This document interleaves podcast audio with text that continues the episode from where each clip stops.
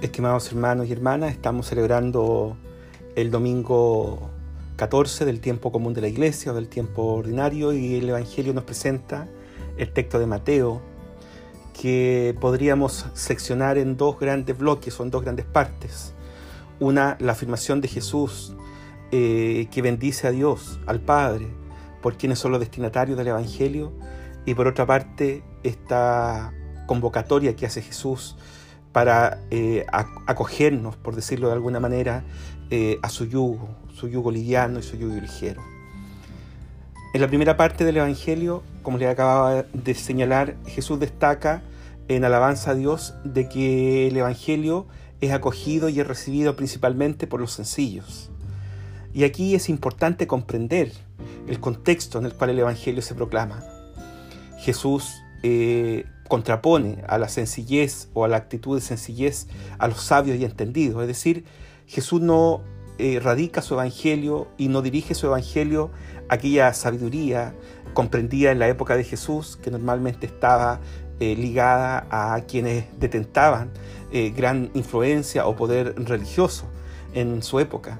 Eh, y por lo tanto el Evangelio es acogido principalmente por aquellos que no están en esas líderes, en esas líderes de poder, en esas líderes de influencia, en esas líderes que de alguna manera van marcando o influyendo o determinando eh, de un modo eh, dirigido el camino por el cual debería seguir o debería imperar en la lógica religiosa de su tiempo. Y por lo tanto los que reciben el Evangelio con mayor disponibilidad, son aquellos que se abren a, lo que el Señor interpela, es decir, que abren el corazón para poder recibir y poder acoger aquel mensaje de Jesús que eh, no era solidario o no empatizaba con la clásica influencia religiosa de su propia época, que estaba determinada básicamente por las grandes líderes religiosas, los maestros de la ley, el mundo fariseo, sobre todo el mundo fariseo más influyente, los doctores de la ley, etc. ¿no? Entonces, la actitud para acoger el Evangelio está determinada por cómo termina esta primera parte del Evangelio. Te alabo, Padre, porque este Evangelio, esta palabra, esta buena noticia, es acogida principalmente por lo sencillo. Y lo sencillo o la sencillez es una eh, característica o un carisma, si ustedes quieren, propio de quien quiere acoger el mensaje de Jesús. La sencillez no tiene que ver con un estrato social, por decirlo de alguna manera no tiene que ver con condiciones socioeconómicas, no tiene que ver con actitudes o particularidades propias de un cierto escalafón eh, sociológico que nosotros pudiéramos dar. Porque si fuera por eso, ¿cierto? Bastaría con que uno perteneciera a un eh, nivel bajo de condición eh, para poder acoger el Evangelio de Jesús.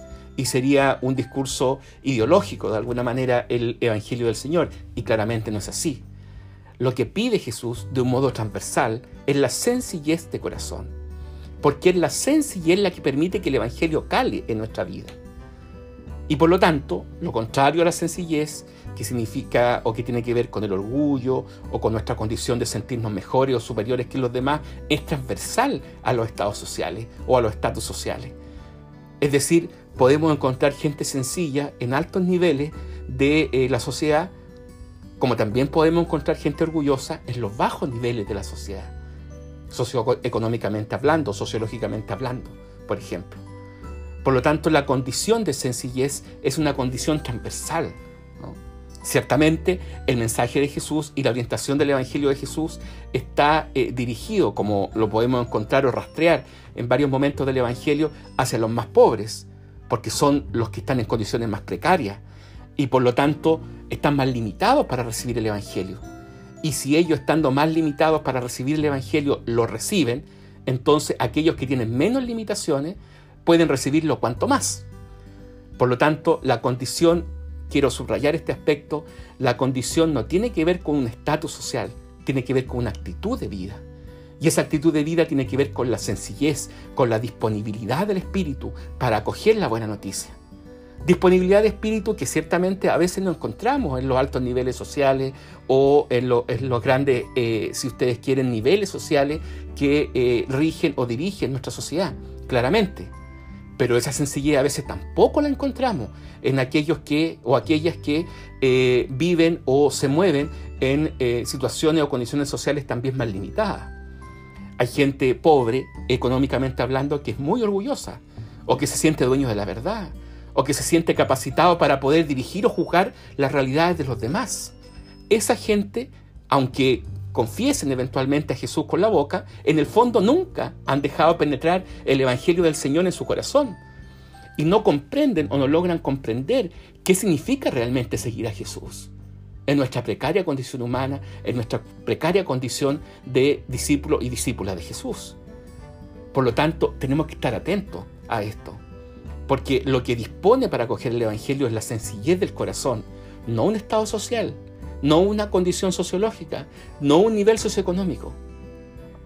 Eso es importante porque nos libera de ideología, eh, la ideología que hace imperar de alguna manera que eh, aquellos que eventualmente eh, viven o están en mejores condiciones sociales o socioeconómicas, eventualmente están más marginados o excluidos del mensaje de Jesús, o al revés. Ciertamente quiero también reiterar esto, el mensaje de Jesús está preferencialmente dirigido a los pobres. Y, lo hemos escuchado no solamente a partir del Evangelio, sino en numerosos documentos también eh, en donde la iglesia enfoca este ímpetu de Jesús o esta fuerza especial de Jesús dirigido a los pobres. Pero no porque el Señor tenga un discurso ideológico, sino porque son los pobres, en tanto que viven la precariedad de un modo más extremo, aquellos que, acogiendo el mensaje de Jesús, nos enseñan a que si en la limitación humana se acoge el mensaje de Jesús, es la pobreza, cuanto más aquellos que tienen menos limitaciones lo pueden acoger con mucho más radicalidad. Por otra parte, el Evangelio nos habla del yugo del Señor. Vengan a mí los que están cansados y agobiados, que yo les daré descanso. Fíjense que el Señor no habla de sacar el yugo, el yugo que puede ser la enfermedad, el dolor, el sufrimiento, el padecimiento, una situación angustiante personalmente. El Señor no habla de sacar el yugo. El Señor habla de que aquellos que cargamos de alguna manera con distintas realidades humanas de dolor, de pesadumbre, de incertidumbre, eh, de tristeza, etc., al acercarnos al Señor, vengan a mí, al acercarnos al Señor, podemos hacer que esa realidad se transforme en nuestra vida y tome un horizonte y un color distinto. El Señor no nos libera, por decirlo así, de la carga, sino que nos permite, en la medida en que nos acercamos a Él, llevar esa carga, vivir esa carga y soportar esa carga con un sentido mucho más profundo al que aparentemente pueden presentarnos eh, las realidades o las cosas. Es importante entonces en este conglomerado, este evangelio, en estas dos perspectivas, tener estas dos nociones o ideas eh, claras en nuestra vida cristiana.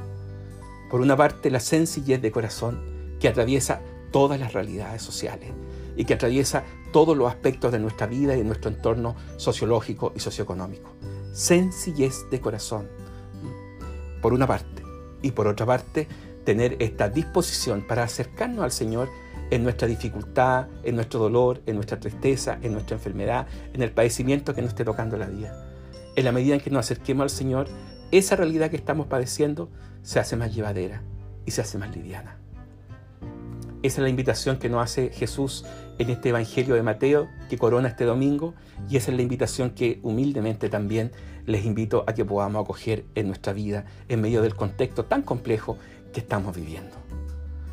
Reciba mi saludo y para todos y todas un excelente domingo.